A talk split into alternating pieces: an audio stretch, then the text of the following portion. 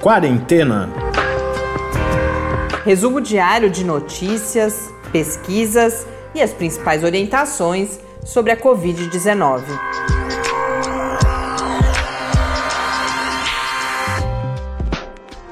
Quarentena, dia 32. Olá, hoje iniciamos oficialmente nosso segundo mês nesta quarentena.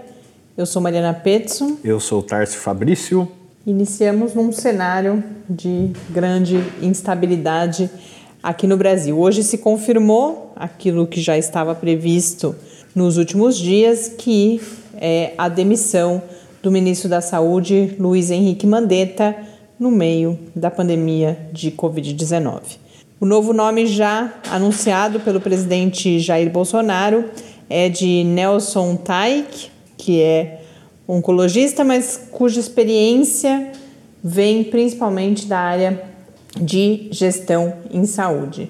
Ele que já vinha colaborando com o Ministério da Saúde, porque um sócio dele uh, ocupa um cargo no Ministério da Saúde, agora é então o novo ministro e chega com apoio de várias alas ali no governo, inclusive da, da ala militar e também da Associação Médica Brasileira. E já se pronunciou em artigos que ele vinha publicando nos últimos dias em apoio à estratégia de isolamento social, o que se contrapõe aí, teoricamente, à posição do presidente, mas ainda muito pouco, uh, muito pouca informação pública para qualquer tipo de avaliação. Mas é o nosso novo ministro, então a gente aguarda uh, as cenas do próximo, dos próximos capítulos. O presidente, no anúncio, falou em que ah, já conversei aí com o Nelson, gradativamente abriu, abriu emprego no Brasil, porque os humildes não podem ficar em casa.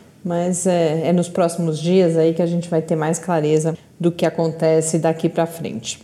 Só uns detalhes. É, esse novo ministro, ele já tinha sido cotado para ser em ministro 2018, é. logo que o Bolsonaro ganhou a eleição e era um apoiador da campanha, né? Na, naquela época ele já era um grande apoiador do Bolsonaro. É, tem ligações com a, o grupo do, do Weingarten, né? Do, do secretário de comunicação. Uhum. É daí que vem essa relação. Pois é, e além, além disso, tem essa questão do sócio dele já trabalhar no ministério. São umas coisas meio estranhas, né? Vamos ver o que, que vem pela frente. Hoje, o número de casos confirmados no Brasil passa dos 30 mil casos, são 30.425 casos confirmados de Covid-19, com 1.924 mortes. Uma elevação, então, de 188 óbitos nas últimas 24 horas. Além dos números agora visivelmente estarem crescendo, a gente cada vez mais tem informações que mostram que estamos chegando mais perto da fase mais dramática dessa crise. Por exemplo, no estado do Ceará. É, o Ceará já está com 100% das UTIs que tinham sido designadas para UTIs públicas. UTIs públicas que tinham sido designadas para tratar de pacientes com a Covid-19 ocupadas. É, nesse momento, outros 48 pacientes graves da doença esperam vagas. Então, isso mostra que esse colapso já está chegando até um pouco antes do que se, se pensava. É, no, no, Ceará foi cinco dias antes do que o previsto uhum. essa ocupação total dos leitos de UTI, porque eles tinham feito previsões, né? E na matéria que eu vi falava que foi cinco dias antes. São Paulo também, São Paulo capital, alguns hospitais já com 100% de ocupação. A maior parte dos que estavam listados aqui, que são os hospitais de referência, já com mais de 80% das suas UTIs ocupadas. Então é um cenário que vinha se anunciando nas últimas semanas e agora estamos cada vez mais perto deles. Em relação a novas medidas, não, não há muita coisa, mas recomendação de uso de máscara em algumas cidades. Né? Exatamente. Prefeitura de São Paulo é, recomendou o uso de máscaras para quem tiver que sair, que ir para a rua ou ir até o mercado, até a farmácia ou tiver que trabalhar, né, as pessoas que são de serviços essenciais que precisam trabalhar e se deslocar.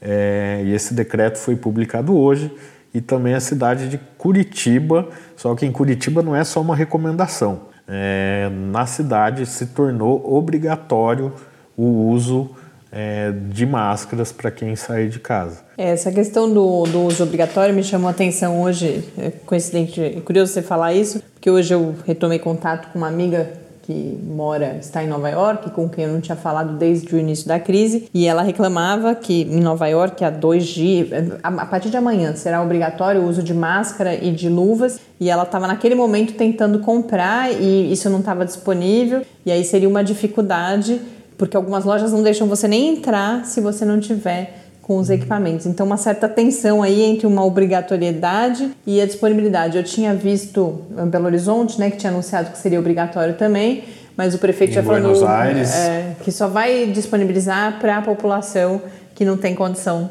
de aquisição. Mas, no fundo, nesse momento, máscara a gente ainda consegue comprar as de pano mas se em algum momento se tornar obrigatório, por exemplo, por exemplo, luvas ou outros acessórios, é algo um pouco mais complicado. Eu hoje à tarde, depois em outro momento eu comento mais profundamente isso, mas acompanhei um webinar da Sociedade de Pesquisa em Materiais, uma sociedade americana, com alguns especialistas falando como a área de materiais poderia contribuir para o combate à Covid-19 e a maior parte desse webinar foi dedicado justamente a falar que o maior desafio é como oferecer equipamentos de proteção individual em quantidade e de qualidade suficientes, principalmente para profissionais de saúde, mas não só. Então, cada vez mais a gente percebe que é um ponto nevrálgico aí da crise essa disponibilidade desses insumos. Mas em relação a isso, a gente tem uma notícia interessante e positiva para falar hoje no programa, né? É, a gente já vai falar daqui a pouco das máscaras, mas vamos aos números mundiais que eu ainda não dei hoje. Segundo a Organização Mundial da Saúde, são 1.991.562 casos confirmados, com 130.885 mortes por Covid-19 em todo o mundo. Segundo a John Hopkins, já desde ontem uh, o mundo ultrapassou a marca dos 2 milhões de casos. Hoje uh, o painel marca 2 milhões 134.465 casos confirmados de Covid-19 em todo o mundo. Notícias rápidas do mundo, para a gente comparar um pouco as diferentes estratégias que vêm sendo uh, adotadas. Reino Unido prorrogou a quarentena, Tarso? É, o Reino Unido vai prorrogar essas medidas de isolamento por três semanas e essa decisão foi tomada porque eles analisaram os números desse tempo que já estavam em quarentena e perceberam como foi positiva a ideia do isolamento social. Lembrando, lembrando a ideia que, é a prática, né? exato? Já começa lembrando a que o Reino Unido entrou tarde, né? Que adotou tardiamente essas medidas de distanciamento e agora, depois de um tempo de adotados, eles chegaram à conclusão que é a melhor eh, forma de conter mesmo Melhor a transmissão da doença, momento, não né? tem, né? Da, aquela lógica, ah, deixa a população se contaminar para criar resistência, não funciona. Então, eles decidiram prorrogar por mais três semanas, anunciaram isso hoje. É, eu me lembrei uma coisa que eu deixei de falar ontem, quando a gente discutia todas as dúvidas que existem sobre como relaxar as medidas de, de, isolamento, de distanciamento, quando chegar a hora, ah, uma das dificuldades é justamente essa demora entre você implantar uma ação e você conseguir perceber os resultados dela, que são aí cerca de 14 dias, que é mais ou menos o tempo de incubação da doença. Isso dificulta bastante você avaliar o que fazer. Qualquer medida, qualquer decisão que é tomada agora, você só vai conseguir perceber eventuais efeitos daqui a um tempo. Então, esse é mais um dificultador na gestão dessa crise. E na Argentina, a gente falava de EPIs, a Argentina está com uma alternativa aí para. É, a Argentina, devido a pesquisas mais recentes, né, que mostram o tempo que o vírus passa em superfícies e tal, eles decidiram adotar a estratégia de desinfecção de ruas e áreas públicas. É uma prática que foi ah, a gente é, via muito na China, mas não né? é de ruas do de... pessoal desinfectando com aqueles borrifadores de, de água sanitária ou outros produtos desinfetantes de limpar as ruas, que é, é uma estratégia que estão fazendo em São Paulo também, mas só ao redor das unidades de saúde.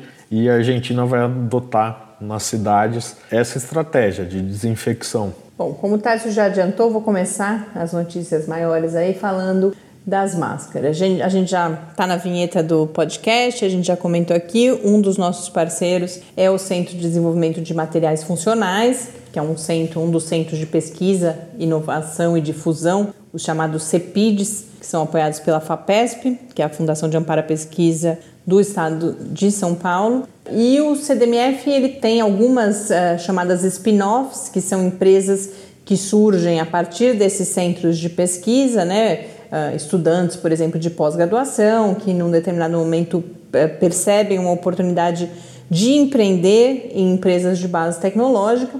E uma das empresas spin-offs do CDMF é a Nanox Tecnologia. A Nanox tem, existe já desde 2004, produzindo aditivos produzidos com nanotecnologia, né, micropartículas de, de prata e outras substâncias, com atividade antibactericida, antifúngica e antiviral. E hoje a Nanox lançou, junto com a Elca, que é uma grande empresa de brinquedos brasileira, inteiramente nacional, a primeira máscara similar né, no, no nível de, de, filtragem da N95, que as famosas N95 com filtros PFF2 é a designação aqui no Brasil, a primeira máscara reutilizável. E um, uma grande vantagem dessa máscara, além dela, é porque ela é uma máscara polimérica, essa que eles estão lançando, então ela dura muito e você só precisa lavar com água e sabão. Mas e aí você troca só o filtro PFF, que é uma área muito menor do que a máscara inteira, então muito menos material necessário. Mas além disso, o polímero do qual é feita essa máscara foi tratado com esses aditivos à base de micropartículas de prata, que é a tecnologia chamada de Nanox Clean. Essas, esses materiais produzidos pela Nanox e a prata em geral, tem estudos em todo o mundo, tem uma ação antibactericida importante, é, cada vez mais se compro... aparecem evidências também de atividade antiviral. Obviamente ainda não foi possível testar especificamente contra o SARS-CoV-2, mas uh, eles dizem que existe um potencial. Mas o, o, o, principal ganho nesse momento é você evitar outras infecções infecções cruzadas e, particularmente, a infecção uh, com pneumonia bacteriana, que é algo bastante comum nos hospitais, e aí uh, muitas vezes os pacientes têm a infecção viral, a pneumonia viral, e aí isso se junta à pneumonia bacteriana e complica Ainda bastante o, o, quadro. o quadro. E mais interessante também é que eles têm uma capacidade de produção alta. A previsão hoje começou a fase que eles chamam de pré-reserva, que potenciais interessados, eles estão focando grandes consumidores, principalmente nesse momento, né? Então, hospitais ou empresas vão fazer pré-reserva nesse momento. A capacidade de produção instalada é de 200 mil unidades por mês, mas eu conversava hoje com o Gustavo, que é o, o, o dirigente da Nanox, e ele dizia que se houver demanda, eles rapidamente se adequam para a produção de até um milhão de máscaras por mês ou mais. Então, além dessas vantagens todas, dela ser reutilizável e dela ter essa, função adicional aí antibactericida e eventualmente antiviral, é uma capacidade de produção alta que se agrega à disponibilidade de máscaras aqui no Brasil. Então, uma história bacana também, que é como a empresa de brinquedos se adaptou é, pra, eu não falei disso. trabalhar é. com essa demanda. É, a Elka estava com o parque industrial dela parado por conta da, da pandemia, né, das medidas ali de proteção, uh, de contenção e de proteção das pessoas que trabalham ali, não tinha condições do parque continuar funcionando, e eles estavam buscando como que eles colocavam esse parque a serviço de produtos necessários nesse momento da pandemia. Eles tinham um parceiro, que é uma, uma, uma organização dos Estados Unidos, também é parceira da Nanox, a Nanox que tem a atuação nos Estados Unidos e, e, essa atuação foi em grande medida via esse parceiro que colocou as duas Os empresas em, em contato. contato. Então a, a, a, Elka tem esse, essas máquinas de injeção plástica, né, porque ela faz brinquedos de plástico que foram usadas para uh, essas máscaras. As primeiras unidades vão estar, tá, isso eu não falei também, então hoje começa a pré-reserva, mas as primeiras unidades serão entregues no dia 12 de a partir do dia 12 de maio, se eu não me engano. Então, um pouco menos de um mês, uh, essas primeiras 200 mil máscaras devem começar a ser entregues. Então, uma boa notícia. Quem quiser saber mais, uh, eu já acho que eu já falei aqui alguma vez. Um outro projeto meu é o blog Sínteses na Folha de São Paulo, que é sobre materiais, e lá a gente já colocou uma notícia, mas nos próximos dias isso deve aparecer também em outros lugares. E também é possível é, ler alguma coisa a respeito no site do CDMF, que é o cdmf.org.br. Bom, uma boa notícia, agora uma notícia complicada de ontem, que o presidente Donald Trump dos Estados Unidos anunciou que vai parar de, de enviar os recursos, né, pagar a sua parte ali na Organização Mundial da Saúde. Estados Unidos, que é de longe o maior financiador da Organização Mundial da Saúde, o segundo uh, país que, se eu não me engano, é o Reino Unido. É, os Estados Unidos põem duas vezes mais dinheiro, tudo isso é proporcional ao número de habitantes, tem uma série de cálculos que são feitos. E aí, numa guerra com, principalmente falando que a OMS demorou muito, tal, mas principalmente que a OMS protege a China, Trump que agora voltou, é, hoje, por exemplo, várias notícias falando que ele volta a falar que o vírus ou foi produzido em laboratório, ou foi um laboratório que não tomou cuidado na China e que o vírus apareceu, então volta nesse discurso aí bélico com a China e com base nesses argumentos anunciou ontem a interrupção desse financiamento. Isso é grave não só pelo papel da OMS no, no, numa coordenação global aí, inclusive na organização de dados, no estabelecimento de diretrizes para a OMS que não tem poder ela não nenhum país é obrigado a seguir as diretrizes da OMS, mas são é um órgão importante no sentido de sugerir as políticas com base em evidências científicas, inclusive, e, e nas evidências médicas todas. Mas a falta desse financiamento, o principal impacto nem é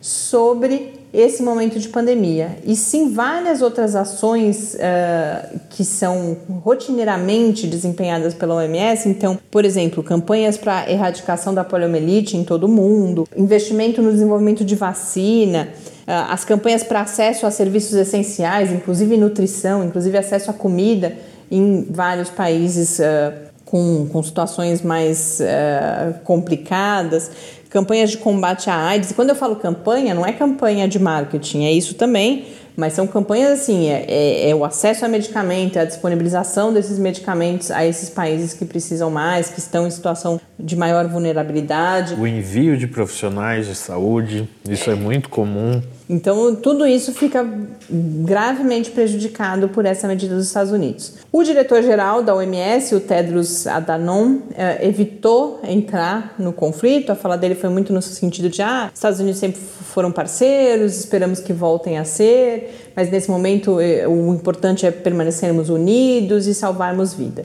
vidas. Então, não, não entrou muito aí nessa, nessa dividida, mas é uma, mais um, uma, um disparate, né?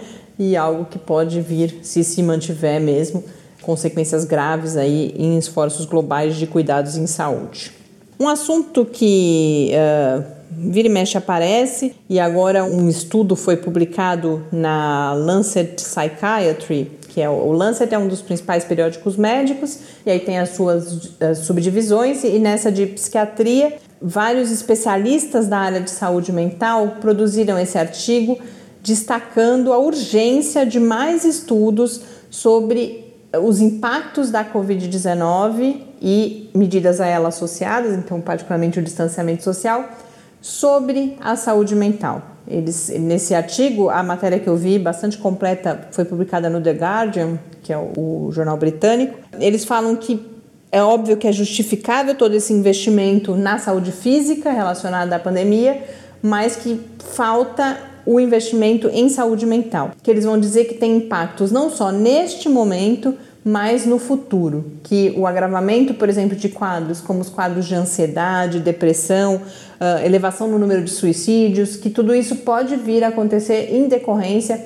da situação que vivemos. Uma outra questão cada vez mais aparece, eu não trouxe aqui ainda porque estou estudando, essas coisas estão começando a aparecer, mas a Covid-19 parece ter sintomas neurológicos importantes, afetar de uma forma específica o sistema neurológico, e isso também tem consequências para o tratamento psiquiátrico.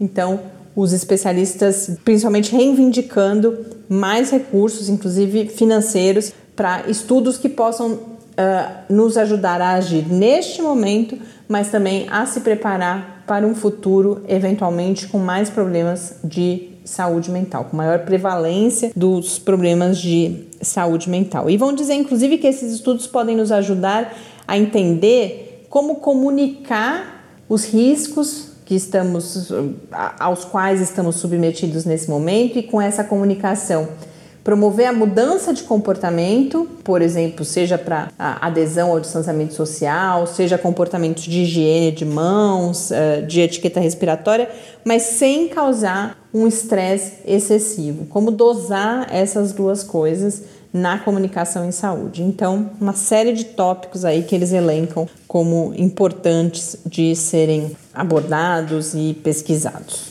Outra notícia aqui, essa foi uma sugestão de um ouvinte que eu acho que a gente tem, porque tem mandado algumas sugestões de pauta pra gente, que é o irmão do Tarso, meu cunhado. E ele já ontem tinha mandado e hoje uma matéria muito interessante, que foi originalmente publicada no The New York Times, mas tem uma versão traduzida para o português publicada no Estadão. Uh, em que, os, em que Nova York é o epicentro da ainda é, se eu não me engano, o epicentro da epidemia em, da pandemia nos Estados Unidos é a, a cidade, o estado com maior número de casos, com a maior gravidade. E essa matéria tem um título muito interessante que é o que os médicos de Nova York gostariam de ter sabido há um mês. O que eles sabem agora e se eles soubessem há um mês eles teriam feito diferente.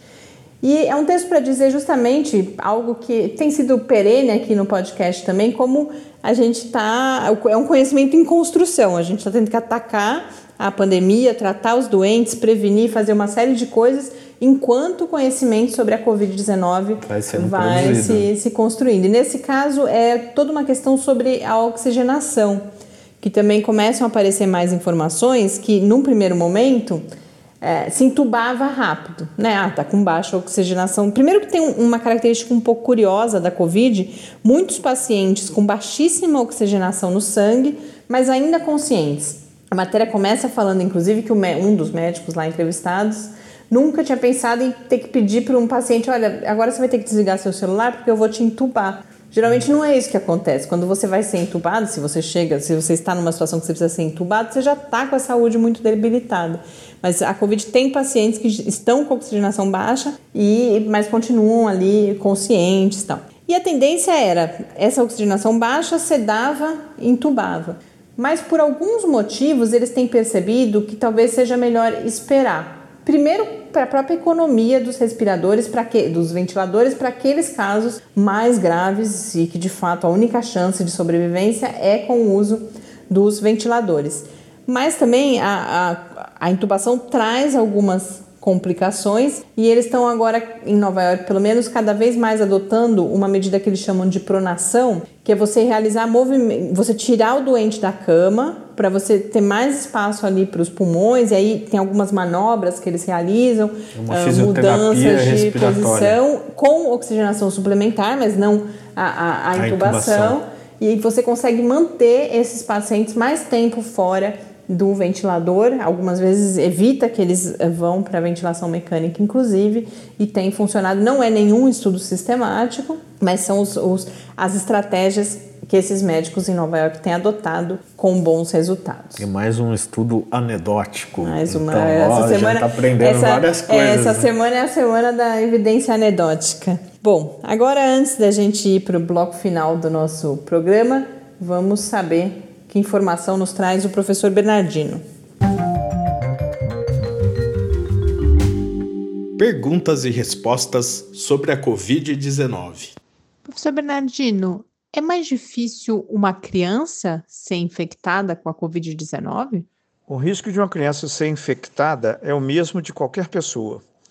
Então, veja bem, contrair o vírus, qualquer um pode contrair. A diferença é que é comum que a criança tenha a infecção mas tenha uma doença leve ou até não adoeça. Isso é o mais comum. Mas contrair o vírus, ela pode contrair e transmitir tanto quanto qualquer outra pessoa. Muito obrigada por mais esse esclarecimento, professor Bernardino, e até amanhã.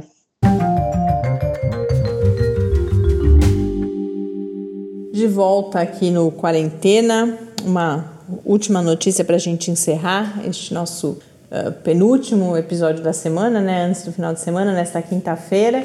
Um é não novo... que não tenha os episódios aos finais de semana. É que eles são um pouco diferentes. Né? É, a gente pode já aproveitar, inclusive, pedir que as pessoas escrevam para a gente no podcast quarentena@gmail.com.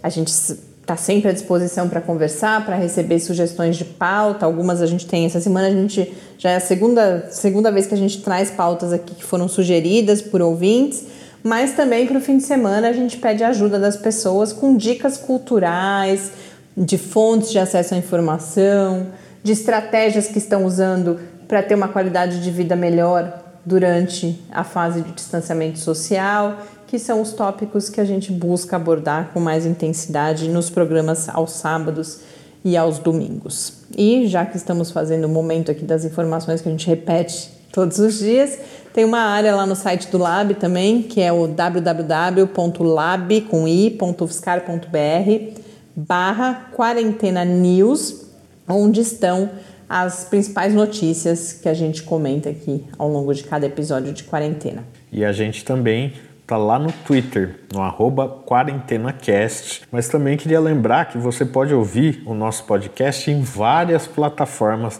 diferentes. É só procurar a quarentena. A gente está lá no Spotify, no Deezer, no, na Apple Podcasts, no iTunes, no Castbox, Player FM e mais vários outros e que a gente nem um, sabe os e nomes. E se você tiver uma plataforma preferida que ainda não estamos, conte pra gente que possivelmente a gente consegue entrar nessa também. Exatamente. Bom, e a última notícia, mais um estudo uh, corroborando dados anteriores de que você tem um problema de transmissão alta do SARS-CoV-2 no início da infecção e até mesmo antes, o que esse estudo vai mostrar, até mesmo antes dos primeiros sintomas se instalarem. Então não é só o caso dos pacientes assintomáticos, que já há estudos mostrando que tem sido importante na transmissão da doença, mas agora esse estudo que foi publicado ontem na Nature Medicine, que é uma revista do grupo Nature, mostra que uh, dois, três dias antes da instalação dos sintomas, pacientes já estavam transmitindo o vírus. Tem uma fragilidade reconhecida nesse estudo, eu li, é, já mencionei aqui, uma das minhas fontes de pesquisa é um site que chama Science Media Center, é um site britânico que sempre que saem estudos, principalmente na área da saúde mais polêmicos, eles pedem para especialistas comentarem. E aí os comentários uh, vão numa direção que eu já menciono aqui, mas trazem uma fragilidade que o momento de instalação dos sintomas foi com base naquilo que os pacientes relatavam. Então você tem que confiar na memória das pessoas, mas enfim, é mais uma evidência que vem se juntar um corpo de evidências de que você tem uma transmissão principalmente no início da infecção, o que complica o quadro e aí o que o estudo vai dizer, e os especial, é o que esses especialistas que eu mencionei reforçam, é que isso tem que cada vez mais ser levado em consideração na definição das políticas públicas de combate. O que significa isso? Você tem que ter uma identificação rápida e precoce dos casos. Para fazer o rastreamento de contatos, talvez você tenha que retroceder uns dias a mais no tempo. Hoje em dia é desde o momento da instalação dos sintomas por 14 dias. Talvez você tenha que começar um pouco antes a buscar esses contatos para isolar essas pessoas que tiveram contato com o doente. O investimento em testes sensíveis, porque a gente tem várias alternativas de testes, mas os mais sensíveis são os chamados PCR. E que para esse início de infecção você precisaria de mais testes desse tipo e também uh, investimentos em educação da população para adoção de medidas, algo que vários vão falar também aqui, isso vai cada vez mais fortalecendo a indicação do uso de máscaras de forma abrangente pela população, no sentido de que a máscara, mais do que proteger e evitar que você fique doente, ela evita que se você estiver doente, você contamine outras pessoas. Então, uma série de medidas, as políticas, o que esse estudo vai fortalecer é que as políticas têm que levar em consideração o papel de pacientes assintomáticos na transmissão da Covid-19. Acho que era isso. Falei demais, esqueci alguma notícia ou conseguimos. Uh, acho que passamos por tudo que a gente tinha selecionado hoje. Uma boa noite para vocês, bom dia para quem nos ouve de manhã e até o próximo episódio de quarentena. Até amanhã e se puder, fique em casa. Quarentena é uma realização do Laboratório Aberto de Interatividade para Disseminação do Conhecimento Científico e Tecnológico da Universidade Federal de São Carlos, o LAB da UFSCar, do Centro de Desenvolvimento de Materiais Funcionais, CDMF, e do Centro de Inovação em Novas Energias, o CINE. Pauta, produção e apresentação: Mariana Pezzo e Tárcio Fabrício. Arte e design de Henrique Mateus. Desenvolvimento web, Eduardo Martins. Edição de áudio, Lucas Stefanuto. Apoio Fundação de Amparo à Pesquisa do Estado de São Paulo.